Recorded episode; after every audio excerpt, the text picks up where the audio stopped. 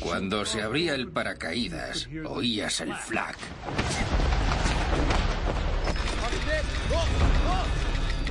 Las balas pasaban cerca de nuestras cabezas.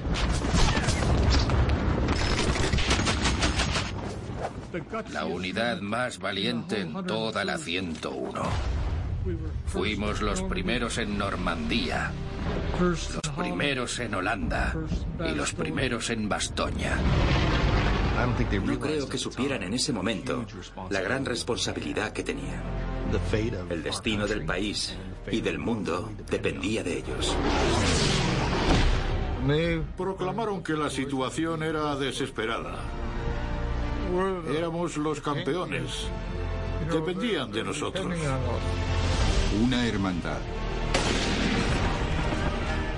Si tenía que morir, quería morir peleando por lo que creía. Tres campañas sangrientas. Éramos hermanos y cuando perdíamos uno de nosotros nos dolía como si fuera nuestro gemelo. Y un destino.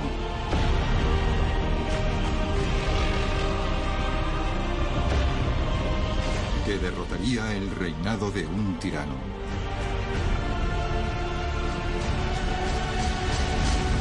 Esta es su historia. En el campo de batalla, la compañía Fox, el camino al infierno.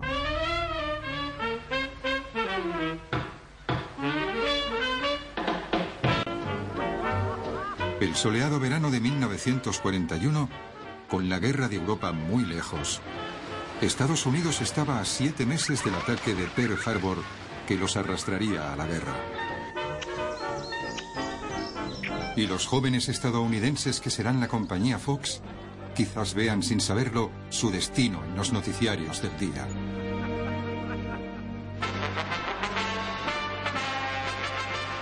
Siguiendo las victorias de sus tropas de paracaidistas en Noruega, la Blitzkrieg alemana continúa. Está conquistando la isla impenetrable de Creta.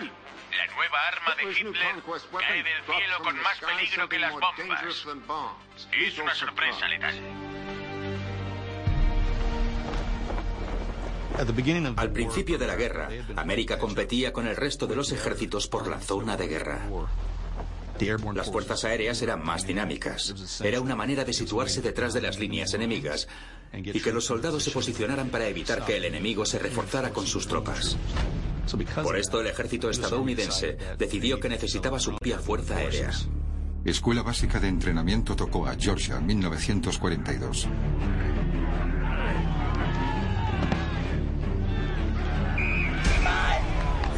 Alguien vino y dijo que si nos uníamos a las tropas de paracaidistas, recibiríamos 50 dólares más al mes. No tardé mucho. Mi madre tenía seis hijos en casa, así que podría usar el dinero. Pero no sabía que era un paracaídas. Vi un cartel que decía, necesitamos voluntarios para los paracaidistas. Pagamos 50 dólares extra. Así que dije al ejército, ¿dónde firmo? La mayoría de los chicos que se unían a la aerotransportada tenía el incentivo del reclutador que conseguirían 50 dólares adicionales en la paga. Pero no se daban cuenta de que era porque era peligroso y había riesgo de perder soldados antes de tocar tierra, porque era un concepto nuevo.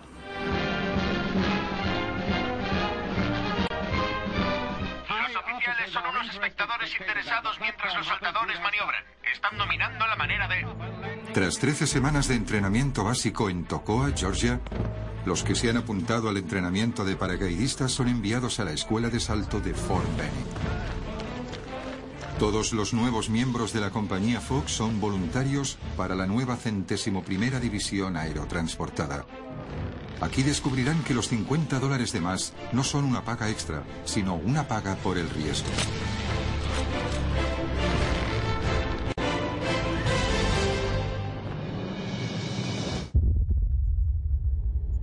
Vi a un compañero saltar desde la torre más alta y su paracaídas no se abrió. No había nada cuando aterrizó. Vi otros dos o tres a los que les falló el paracaídas. Y tiemblas. ¿Puede ocurrirme a mí? Al formarse estas unidades y la compañía, se vuelven atrevidos por haber sobrevivido al entrenamiento. Y los instructores y oficiales de la unidad les dijeron que eran mejores que otras unidades del ejército estadounidense.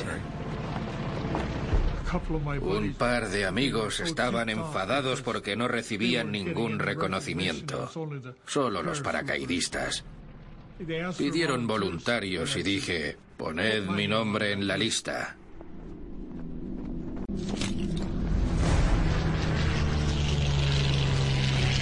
Después de tres meses de entrenamiento en tierra y cinco saltos completos desde los 300 metros, los orgullosos muchachos de la compañía Fox llevan su uniforme y las relucientes botas de salto.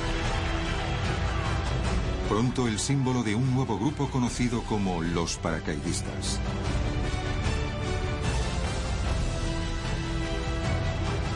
Pero aunque demostraron su valía en el entrenamiento, el mando estadounidense estaba ansioso por ver a los jóvenes en acción.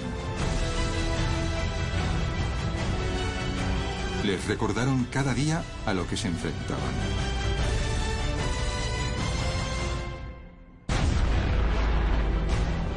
En Europa, la guerra se expandía mientras las fuerzas germanas, lideradas por Hitler, continuaban su campaña por el continente, mientras las fuerzas aliadas retrocedían.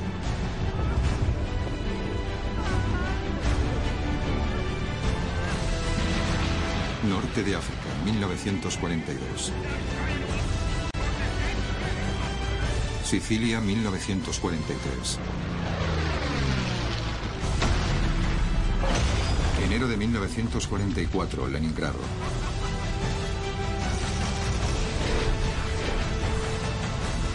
Febrero-marzo de 1944, Montecassino.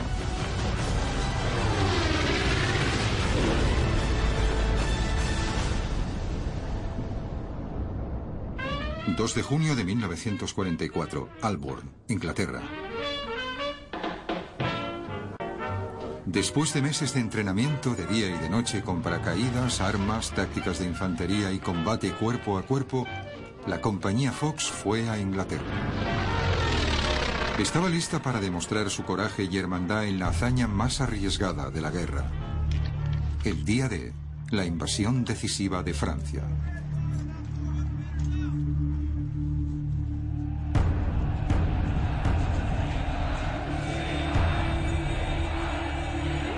Alrededores de Berlín, Alemania.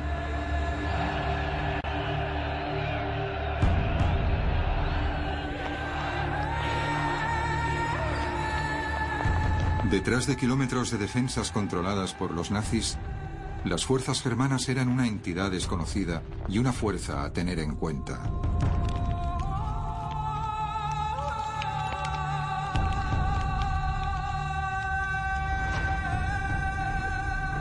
Pero los nuevos paracaidistas, convertidos en máquinas de matar, estaban a punto de saltar detrás de las líneas junto con toda la aviación. Los 150 hombres de la compañía Fox estarían al frente de la flota C-47, que llevará a las divisiones aerotransportadas centésimo primera y octogésimo segunda el día de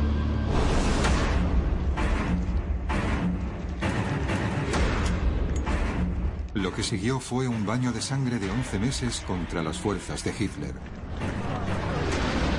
Su increíble historia contra todo pronóstico y con grandes sacrificios para superar los obstáculos y robarle la victoria a un tirano se convirtió en la más grande de la Segunda Guerra Mundial.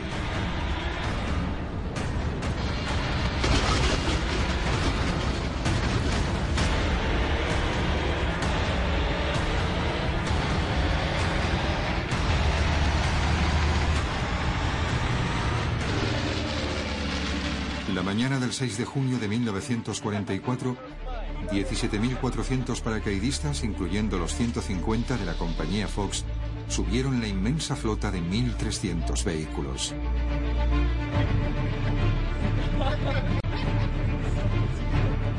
Sin experiencia de salto en combate real, muchos cargaron en sus mochilas con hasta 110 kilos de equipo extra. Para algunos sería desastroso. Pese a dos años de planificación precisa, el primer salto en territorio hostil sería inevitable y mortífero por errores de cálculo. La misión inicial de las unidades aerotransportadas centésimo primera y octogésimo segunda era aterrizar detrás de las playas de Omaha y Utah para bloquear y eliminar cualquier fuerza alemana que pudiera ir a reforzarla durante los desembarcos. Los 150 hombres de la compañía Fox se harían con Pupeville en un intento por proporcionar un desembarco seguro para las divisiones cuarta y nonagésima de los Estados Unidos en la playa de Utah. Poco iría según lo planeado.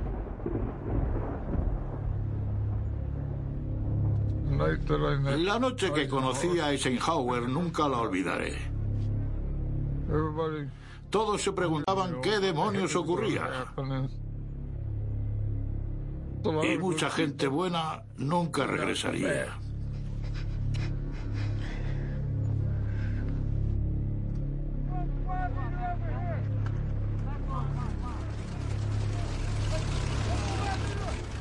No creo que en ese momento supieran la responsabilidad que tenían. Tenían que hacer lo planeado, si no la invasión fracasaría. El destino del país y del mundo dependía de ellos.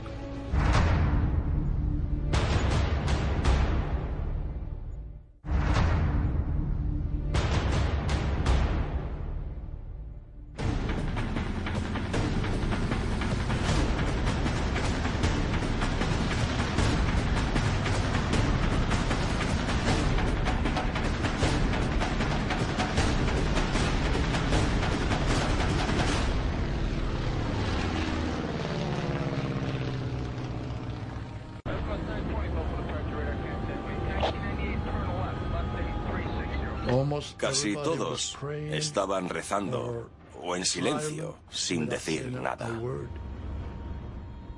Dije, espero salir de esto con vida.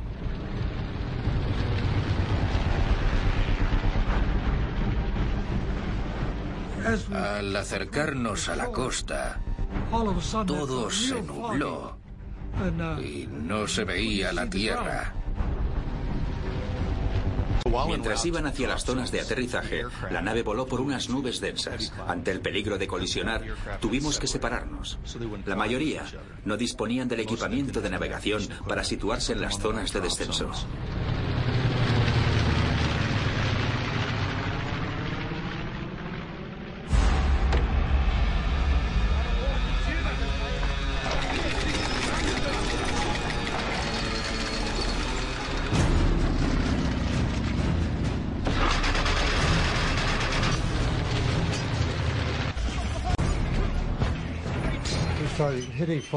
El flak alemán empezó a golpearnos y eso nos despertó a todos.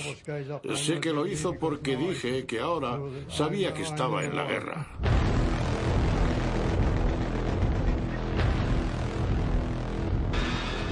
El mayor Lechir, el maestro del salto, dijo Francia debajo. Teníamos diez minutos para prepararnos. Vi que había dos aviones cerca de nosotros. De repente ardieron.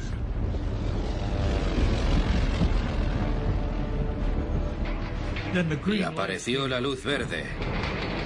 Va, va, va. ¡Va, va, va!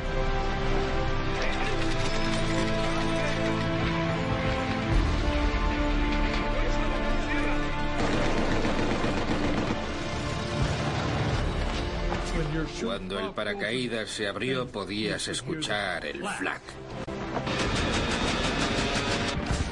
Las balas pasaban cerca de la cabeza.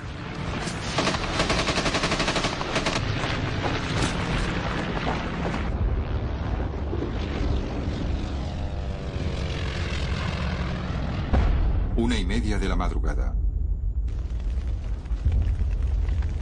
La densa niebla y las nubes encima de Normandía provocaron el desvío de los aviones y los paracaidistas aterrizaron en el destino equivocado. La mayoría de la compañía Fox y sus paracaidistas acabaron perdidos, heridos o muertos. La misión recayó en el ingenio y el valor de estos hombres. Durante cinco horas, los jóvenes localizaron camaradas, escuadrones y pelotones afortunados y buscaron señales y carreteras para localizar sus objetivos.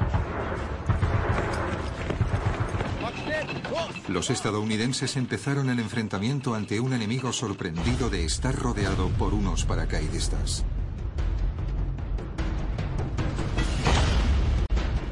Pero los alemanes se movilizaron y contraatacaron.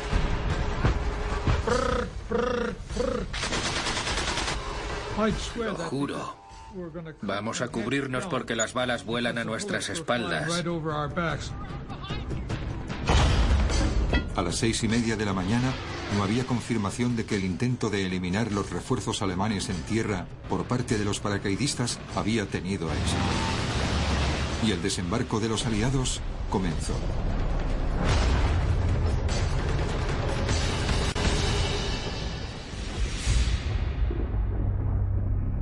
Esa mañana Hitler se levantó tarde. Se enfrentó directamente a las peticiones de sus comandantes de mover las unidades Panzer para reforzar las playas. Pero Hitler no actuó. No fue hasta esa misma tarde que se vio la magnitud del desembarco de Normandía. Finalmente, a las 4 de la tarde, Hitler aprobó las peticiones de tropas adicionales para acabar con el asalto de los aliados.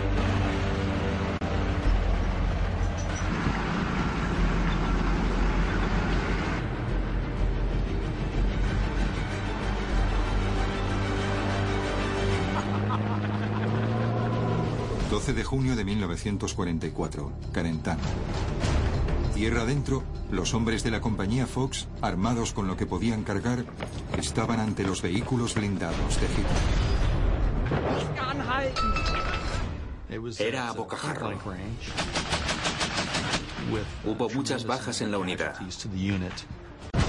Los hombres intentaron pelear usando granadas de rifle, pero acababa con la gente muerta.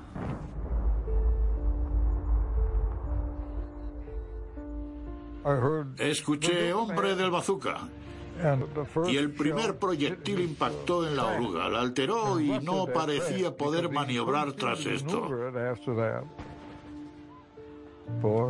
Vaya, vaya. Era una pelea muy intensa. Fue una paliza. Debías saber que podías ser tú.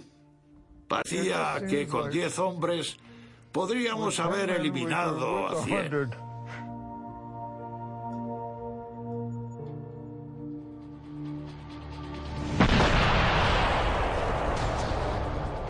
El valor de Nudie junto a la compañía Fox han conseguido un tiempo vital para que lleguen los tanques Sherman de la segunda división blindada.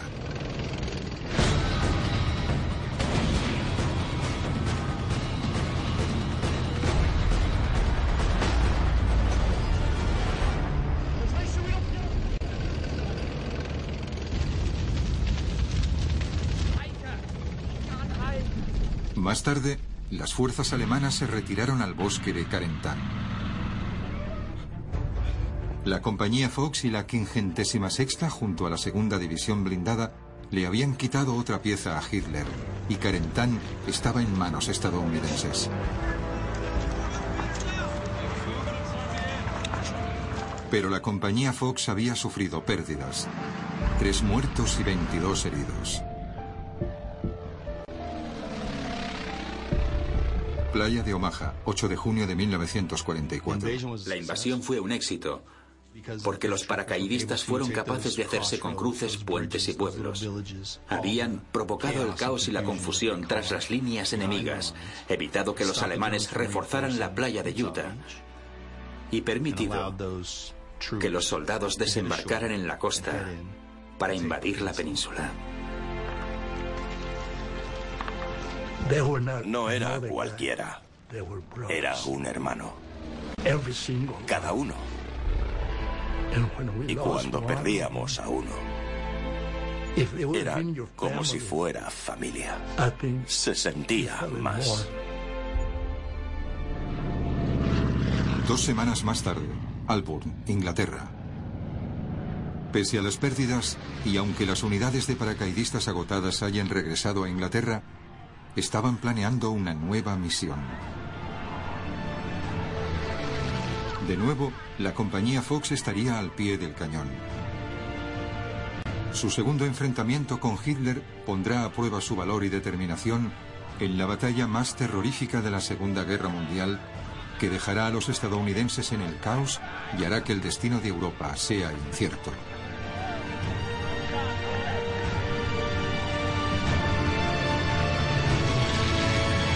En septiembre de 1944 los aliados sufren grandes pérdidas. El mando lanzó la operación Market Garden para acabar con la guerra rápidamente. En septiembre de 1944, los aliados creyeron haber encontrado una debilidad en las defensas alemanas. Pusieron en marcha la mayor operación hasta la fecha. Siguiendo los pasos de la invasión del día D, la operación Market Garden sería una ofensiva rápida 112 kilómetros al norte del frente aliado y que intentará rodear las fuerzas de Hitler y destruirlas. La operación tenía el objetivo de acabar la guerra en Europa en Navidad. El fracaso destruiría vidas y recursos valiosos y prolongaría la guerra indefinidamente. El plan requería de paracaidistas estadounidenses y británicos para saltar de día en Holanda y asegurar puentes clave a lo largo de los 100 kilómetros entre Eindhoven y Arnhem. Una columna británica blindada iría al norte para intentar cruzar el río Lech y atacar el flanco derecho alemán.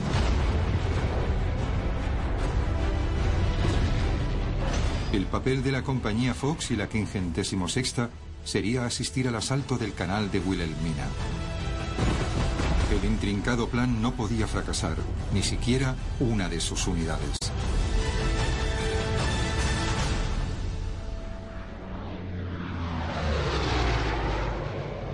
El cielo de Holanda estaba oscurecido por 1.500 aviones y 478 planeadores que transportaban 21.000 soldados británicos y estadounidenses para la invasión de la Holanda ocupada por los nazis. Los paracaidistas de la compañía Fox y la mayoría de los hombres de la división que habían combatido en Normandía se dieron cuenta de que la oscuridad les dio ventaja.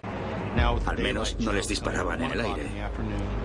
Con el salto diurno a la una de la tarde sobre los Países Bajos, muchos de los hombres en el avión estaban preocupados con que los masacraran en el aire. No tenían ni idea de lo que les esperaba.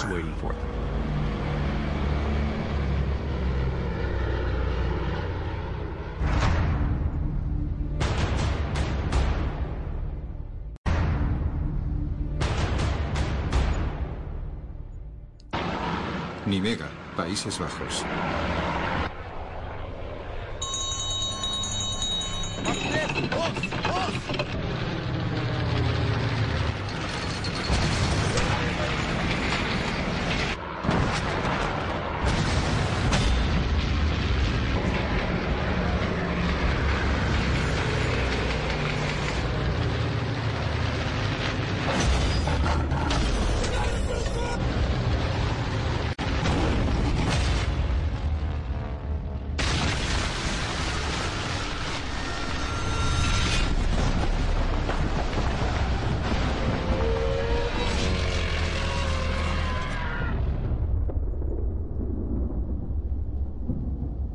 De camino a Market Garden, me dio la metralla dentro del avión.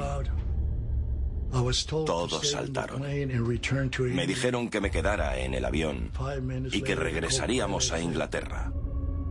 Cinco minutos más tarde, el copiloto dijo, nos han dado.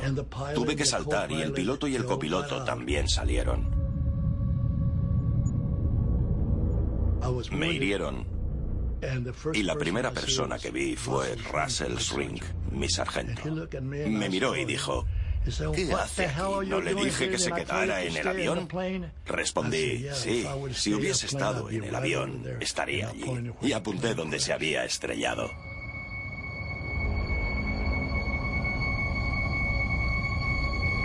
Una de la tarde, Hitler es informado de la invasión.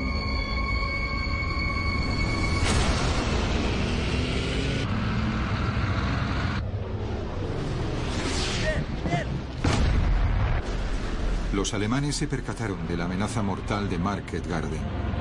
Ordenaron a dos divisiones Panzer que atacaran a los aliados que avanzaban hasta Arnhem. La lucha era constante. La pelea nunca se detenía. Para empeorar las cosas, muchos han caído en un nido de avispas de dos increíbles divisiones Panzer de las SS. ¡Avanzad! ¡Va, va, va, va! Su determinación ralentiza la ofensiva alemana. Pero al no poder descansar ni reabastecerse, el incesante ataque está pasando factura en la unidad.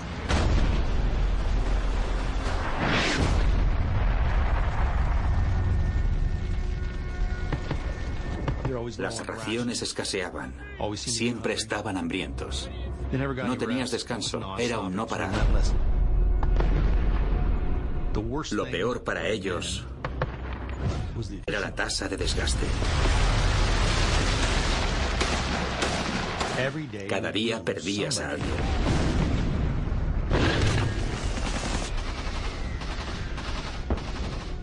En cuanto a los recambios, vieron que los chicos que pelearon en Normandía, que habían vuelto, se entrenaron y murieron en Holanda. Se dieron cuenta que si esos hombres eran matados, nadie estaba salvo. Grave, Países Bajos.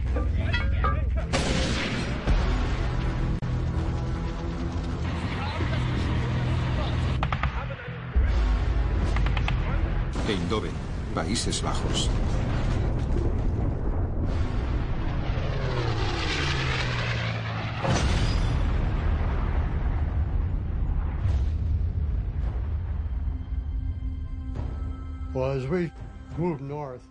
Al ir al norte, a la carretera del infierno, había combates cada día. Podía ver alemanes encima de la acequia. Habían capturado o matado a algunos hombres en las trincheras y sabía que tenía que hacer algo. Pero siempre que alcanzaba esa trinchera, me lanzaban granadas. Y cada vez que llegaba una, veía las estrellas.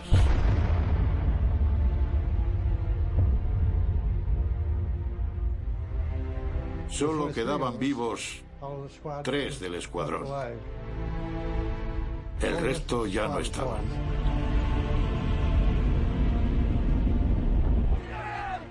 ...21 de septiembre de 1944... ...Puente de Arnhem... En el puente de Arnhem, los 700 soldados británicos rodeados y bajo asedio deben luchar para mantener abierta la última puerta de entrada a Alemania para los aliados. Pero los superan en número y se quedan sin munición. Fox y la centésimo primera continúan su lucha para mantener la autopista del infierno abierta para el trigésimo cuerpo británico que corre a rescatar la unidad rodeada.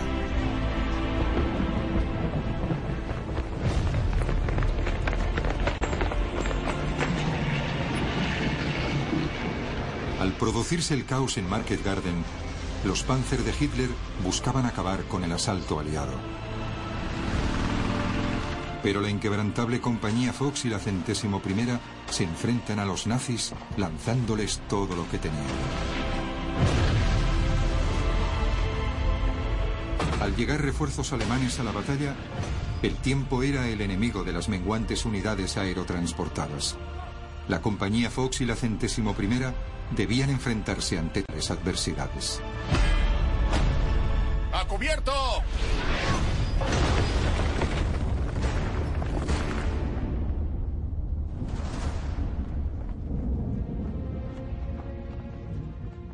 Algunas de estas fotos me traen muchos recuerdos. Cuando estábamos en Europa, el día de Normandía y Holanda. Al principio, estaba cerca, Pero cuando perdí a mi primer compañero, me propuse no acercarme a nadie. Porque duele mucho. Incluso si intentaste no ser cercano, dormíamos juntos, comíamos juntos. Era difícil. Me decía, ¿cómo es que sigo aquí y todos se han ido? Nunca los olvidaré. Se comunicó a la compañía que el intento de los británicos de apoderarse del puente de Arnhem que abriría Alemania a un ataque aliado y acabaría con la guerra estaba fracasando. Un pequeño grupo de paracaidistas británicos que luchaba por sus vidas en el puente fue rodeado y eliminado. 24 de septiembre de 1944, Puente de Arnhem, primera aerotransportada británica.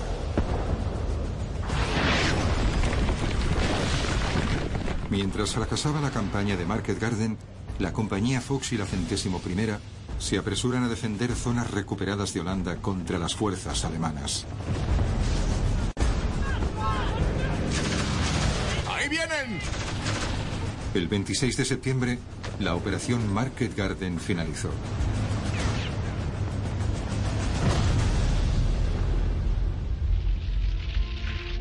La campaña que tenía que durar cuatro días se prolongó durante 70 sangrientos días de lucha sin tregua.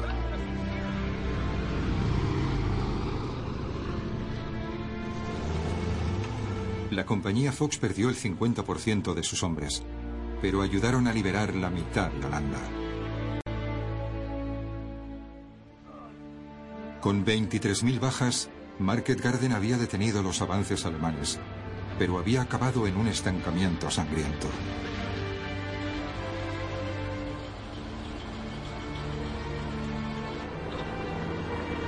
Aunque habían asegurado la mitad de Holanda, la batalla había demostrado que las tácticas de los aliados habían fracasado.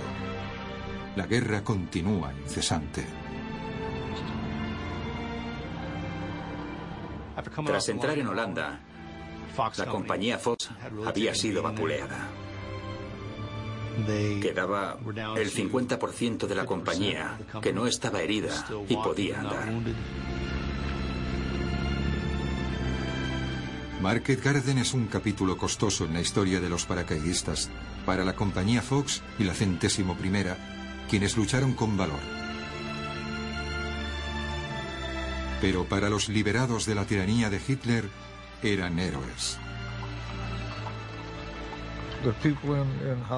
La gente de Holanda estaba feliz porque no puedo decir que los rescatáramos, pero los liberamos de la tiranía que sufrían. Estaban muy, muy agradecidos por todo. Y nosotros, orgullosos de haberlo hecho por ellos.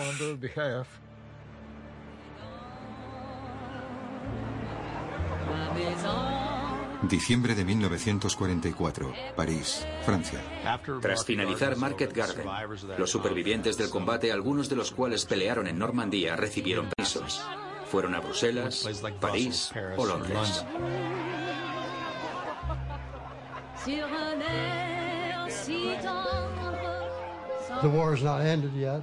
La guerra no había acabado. ¿Qué hacemos ahora? No puedes evitar pensar que todos están felices.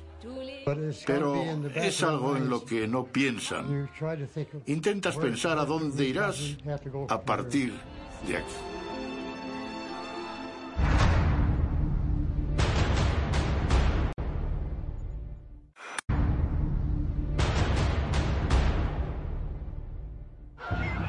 Tras el conflicto devastador de Market Garden, la compañía Fox enfrenta su última campaña mientras Hitler intenta emular el éxito de la Blitzkrieg de las Ardenas de 1940.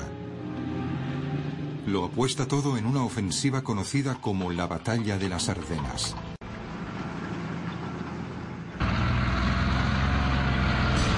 La cuarta flota de tanques alemanes han entrado en combate Hitler lanzó lo mejor de sus divisiones SS y Panzer contra un débil sector de las líneas de los aliados en Bélgica. Al desconocerlo los aliados, su objetivo era atacar rápidamente y capturar en una semana el puerto indispensable de suministros de Amberes. Hitler apostó que podía dejar a los enemigos sin combustible, suministros, cohesión y predisposición para luchar. Luego podría negociar la paz en el oeste mientras derrota a Rusia en el este. Campamento de Mumelón, Francia, diciembre de 1944. La ofensiva desesperada ha preparado el terreno para el último enfrentamiento contra las divisiones Panzer de Hitler. En esta ocasión, la compañía Fox y los hombres de la centésimo primera acabarían lo que empezaron. Horas más tarde, nos dijeron que cogiéramos los rifles en reparación y todo lo que pudiéramos, y que nos vistiéramos porque íbamos a combatir.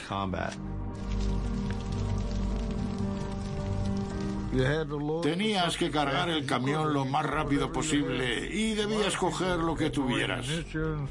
Mucha gente no tenía munición y algunos no tenían rifles. Los abrigos eran algo preciado. Nos cogía a todos desprevenidos. No había lugar para sentarse. Tenías que estar de pie. Si alguien tenía que orinar, no te parabas. Cogías el casco y orinabas en el forro. La realidad es que esos hombres de la compañía Fox fueron al combate al igual que la mayoría de la 101, con poca munición, sin ropa para el invierno y sin comida. La realidad es que había pocos recursos médicos y no podría tratarse a los heridos. Llovía y hacía frío. No sabíamos en lo que nos metíamos. La compañía Fox y los hombres de la centésimo primera se dirigieron al pueblo de Bastoña, donde los hombres tendrían que sacar su valor contra las adversidades. Los situó en el camino de los panzer alemanes y sería el intento que decidiría el destino de Europa.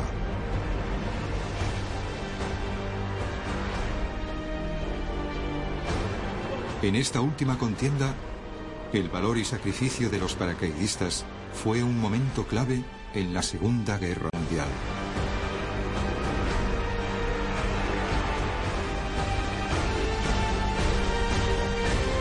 ...20 de diciembre de 1944... ...Bastoña, Bélgica...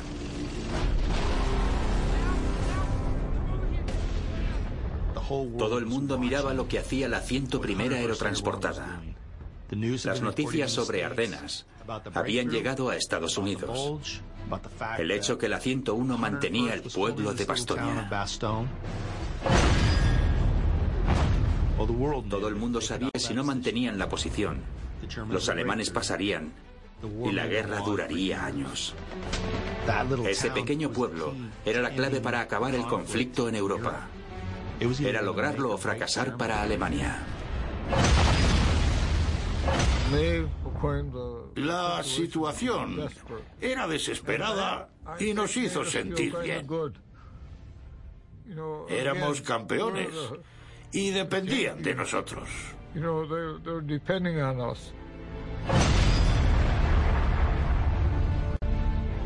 Se acababa aquí y no podías pasar combatiendo. Estaba orgulloso de ellos. Me emociono al pensar que estaba con estos valientes soldados.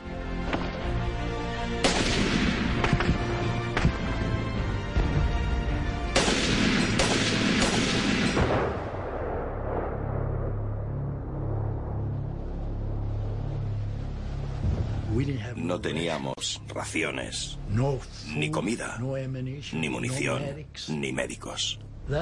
Por lo que a mí respecta, era peor que el día de y que Holanda. Cada día era un infierno. Dormías, pero no descansabas. Cuando decían que te levantaras y salieras, estabas listo. Estabas listo. 22 de diciembre de 1944. Después de tres días de combate incesante, enfurecidos por la defensa de los paracaidistas, y convencidos de que están agotados y listos para dejarlo, los alemanes envían un equipo de rendición. La centésimo primera de Bastoña esperaba la respuesta de su comandante, el general de brigada Anthony McAuliffe.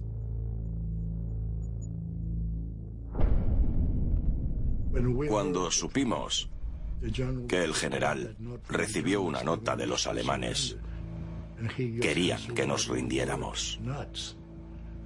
Y respondió con una palabra. Locos, iros al infierno. Prefiero morir que entregar mi arma y decir, adelante, matadme. Si tenía que morir, tenía que ser luchando por lo que creía. Con esa respuesta, los paracaidistas estadounidenses lo dejaron claro. No entregarían Bastoña. Mientras Hitler se quedaba sin tiempo para tener éxito, la lucha por Bastoña se volvió desesperada. El 23 de diciembre los alemanes avanzaron hacia el norte y el sur de Bastoña.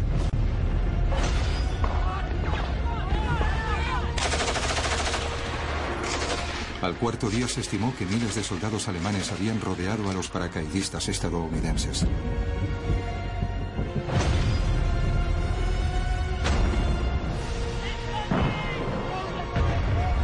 El 25 de diciembre, los alemanes lanzaron una ofensiva de Navidad en un intento desesperado de romper el control de la centésimo primera en Bastoña.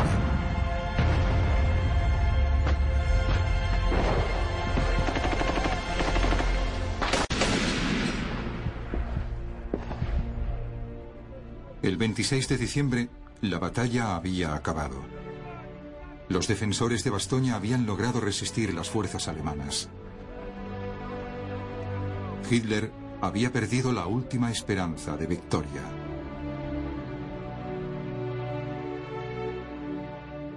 Estaba en la unidad más valiente, la 101. Fue una unidad maravillosa. Fuimos los primeros en Normandía, los primeros en Holanda y los primeros en Bastoña.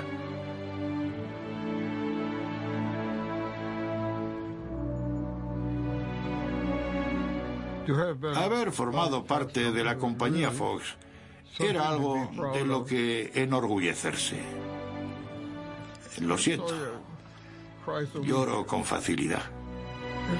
Es pensar en lo que fue, lo que ocurrió y que se perdió a buena gente. Éramos hermanos. Y al perder a alguien, lo sentías como si fuera tu gemelo. Dolía mucho. Incluso el recuerdo duele. Los jóvenes de la compañía Fox, siempre superados en número y armas, ayudaron a derrotar a Hitler en su propio territorio. De los 150 miembros originales, 32 murieron en combate y solo 5 acabarían la guerra ilesos. Pero este grupo de hermanos de sangre se aseguraron su lugar entre los héroes y leyendas de la historia militar estadounidense. Su firmeza, valor y audacia contra las adversidades nunca se olvidará.